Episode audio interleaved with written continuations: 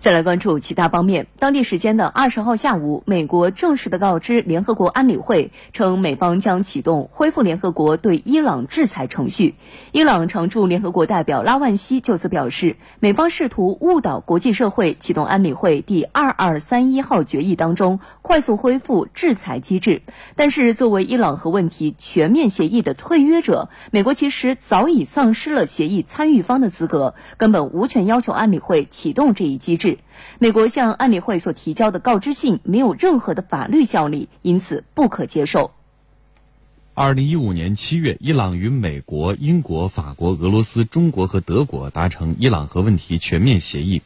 联合国安理会随后通过第二二三一号决议，对伊核协议加以核可。决定维持联合国对伊朗武器禁运至二零二零年十月十八号。这一决议中设有快速恢复制裁条款，如果伊朗被认为违反了伊核协议，则将自动恢复二零一五年伊核协议达成前联合国对伊朗实施的制裁。美国二零一八年五月单方面退出伊核协议，随后重启并新增了一系列对伊朗的制裁措施。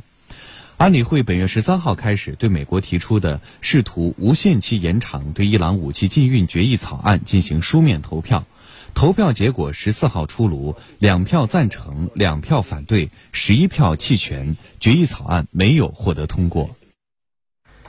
美国提交的延长对伊朗武器禁运的决议草案在安理会未获通过，安理会其他成员对此都表示疑惑。绝大多数成员国认为，美国没有法律要求回溯相关制裁的启动机制。我们来详细了解一下。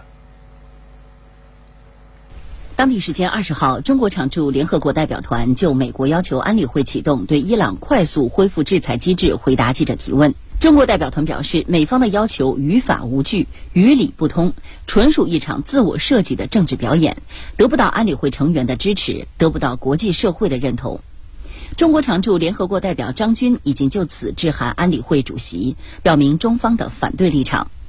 中国将同有关各方一道，继续坚持公正立场，坚定维护全面协议和安理会决议，维护多边主义和安理会权威，维护国际核不扩散体系和地区和平稳定，推动伊朗核问题的政治外交解决。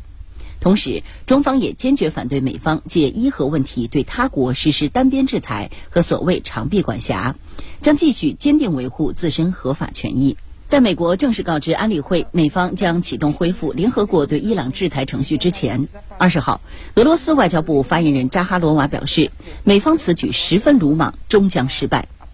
扎哈罗娃强调，美国无权为了一己之力动用联合国的权威和权力。他呼吁各国联合抵制美国的这一行动。英法德三国外长当地时间二十号发表联合声明称，美国已经退出伊核协议，无权要求联合国快速恢复对伊朗制裁。三国称，他们注意到美国早在两年多前已经单方面退出了伊核问题全面协议，已不再是伊核协议的缔约方。而且，美方要求启动对伊朗快速恢复制裁机制，也有悖于目前各方为维护伊核协议所付出的努力。《纽约时报》认为，美国总统特朗普希望重新恢复联合国对伊朗制裁，是为实现四年前的竞选承诺，即废除伊核协议，迫使伊朗和美国达成新的、更广泛的协议。多家媒体认为，美国要求启动快速恢复制裁机制，将在安理会引发新的对抗，让美国与包括其盟友在内的其他成员国发生正面冲突。